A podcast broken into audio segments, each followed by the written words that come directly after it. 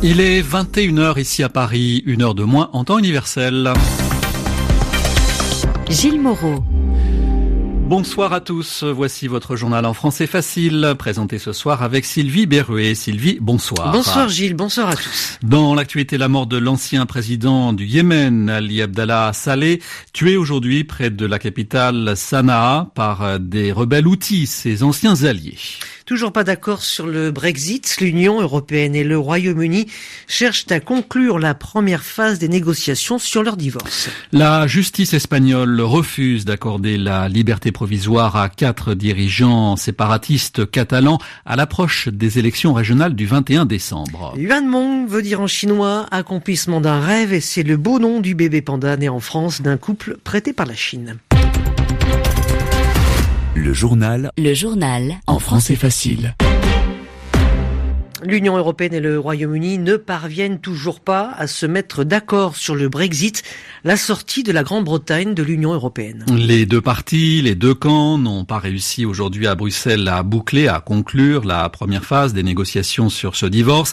Trois grands dossiers ont été abordés par le président de la Commission, Jean-Claude Juncker, et la première ministre britannique, Theresa May. Ce sont le règlement financier, les droits des citoyens expatriés et enfin sort de la frontière irlandaise. un accord sur ces trois points permettrait d'engager les négociations commerciales que réclame avec insistance Londres pour le chef de l'exécutif européen. Un accord pourra être trouvé dans le courant de la semaine. Écoutons Jean-Claude Juncker. La première ministre et moi-même avons eu une rencontre franche et constructive et je dois dire que c'est une négociatrice coriace. Elle n'est pas facile.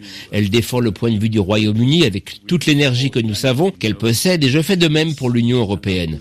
Et malgré tous nos efforts et les progrès significatifs que nous et nos équipes avons faits ces derniers jours sur les trois sujets principaux du retrait, il n'a pas été possible d'obtenir un accord complet. Mais je reste confiant que nous pourrons engranger des progrès suffisants d'ici le sommet européen du 15 décembre. Ce n'est pas un échec, c'est le début de la dernière reprise de négociations. Je suis certain que nous trouverons un accord dans le courant de la semaine.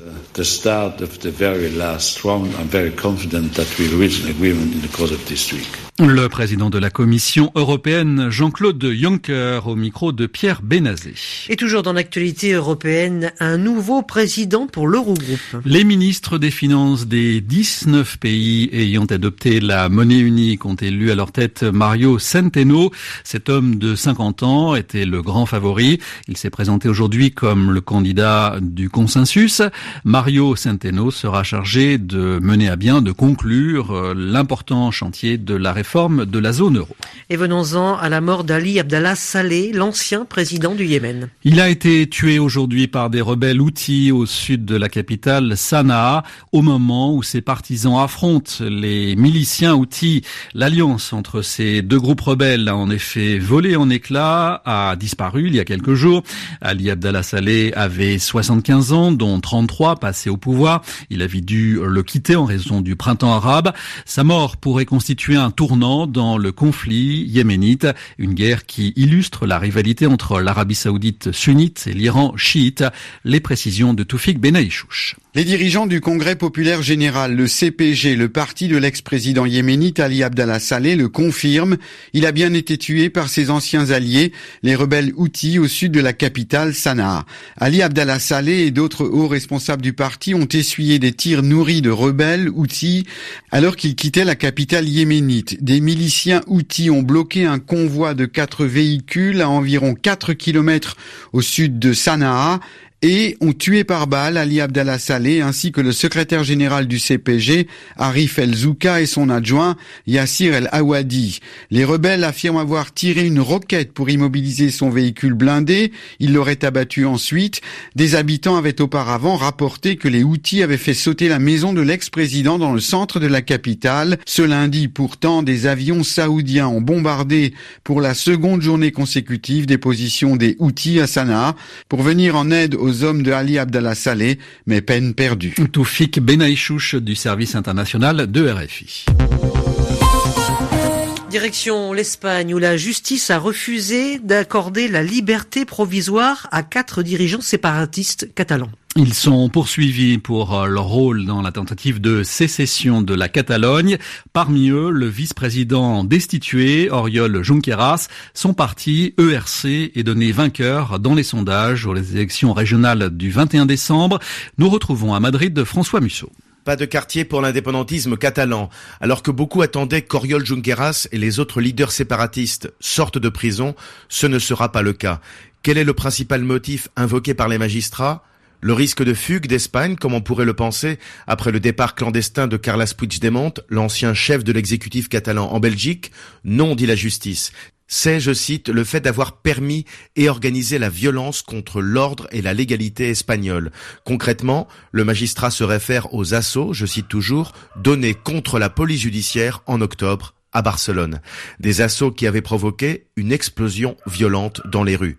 Pour les intéressés, la sanction est rude, d'autant que Oriol Junqueras et les siens ont accepté officiellement la mise sous tutelle de la Catalogne par l'État central.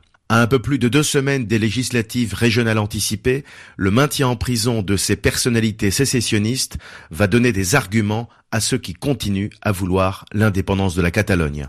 François Musso, Madrid RFI. Les usagers de la ligne de chemin de fer Abidjan-Ouagadougou attendent avec impatience la rénovation de cette voie qui relie les capitales économiques de la Côte d'Ivoire et du Burkina Faso. On les comprend, ces voyageurs, car actuellement c'est un long voyage d'une journée et demie. Ils devront encore patienter, mais les travaux ont officiellement commencé à Abidjan où nous retrouvons notre correspondant Frédéric Gara. C'est une voie unique, longue de 1145 km, qui relie Abidjan à Ouagadougou et permet de transporter chaque année 200 000 passagers, 800 000 tonnes de marchandises entre le Faso et la Côte d'Ivoire. Mais cette voie est vétuste, les wagons datant des années 70 sont à bout de souffle, les rails et le ballast usés au point que l'on roule à 40 km heure de moyenne et parfois à pas d'homme tant le train doit se faufiler lentement dans les banlieues populaires des grandes villes d'Abidjan ou de Boaké. Mais aujourd'hui, les travaux de rénovation de 853 km de voies vont être entamés. Au total, 50 ouvrages d'art, 31 gares vont être réhabilités, ainsi que des ponts ou des passages à niveau. Les travaux, d'un coût total de 260 milliards de francs CFA, 400 millions d'euros, seront financés par le groupe français Bolloré, concessionnaire de cette voie de chemin de fer, et dureront jusqu'en 2021. Le trafic ne sera pas interrompu pour autant, nous assurent les responsables du groupe français. Les travaux par phase de 8 heures se feront en alternance avec le passage des trains de marchandises ou de voyageurs. Résultat, dans 3 ans, avec cette nouvelle voie et ces nouveaux wagons, y compris des trains couchettes, on passera à 300 000 passagers et 1 million de tonnes de marchandises par an. Frédéric Gara, à la gare du plateau d'Abidjan, RFI. Actualité ferroviaire toujours, mais en France, après la panne géante qui a frappé hier la gare Montparnasse à Paris, le gouvernement exige de la SNCF, la Société nationale des chemins de fer, qu'elle en tire les conséquences. La direction doit faire des propositions pour mieux gérer ces grands travaux, ces grands chantiers. Une nouvelle organisation et de nouvelles équipes devront être présentées avant la fin de cette semaine. Et maintenant, Gilles, des nouvelles de Yuan Mong, du nom du bébé panda né en France. Il s'appelle en effet Yuan Mong, ce qui veut dire en chinois l'accomplissement d'un rêve. Ce petit panda de 7 kilos est né le 4 août dernier aux eaux de Beauval, dans le centre de la France. Ses parents sont un couple prêté par Pékin dans un geste d'amitié. On parle d'ailleurs de la diplomatie du panda. Pour baptiser Yuan Mong, une grande cérémonie était organisée aujourd'hui aux eaux de Beauval en présence euh, de sa marraine Brigitte Macron, l'épouse du président français, et du vice-ministre chinois des Affaires étrangères Zhan Yezhui, que l'on écoute. Les relations entre la France et la Chine accèdent à une nouvelle phase de développement. La naissance du bébé panda est un symbole de belles perspectives entre nos deux pays, d'une nouvelle page à écrire. Je forme les vœux sincères que le petit Wang Meng grandisse ici dans les meilleures conditions et qu'il apporte de la joie aux Français, notamment aux enfants français.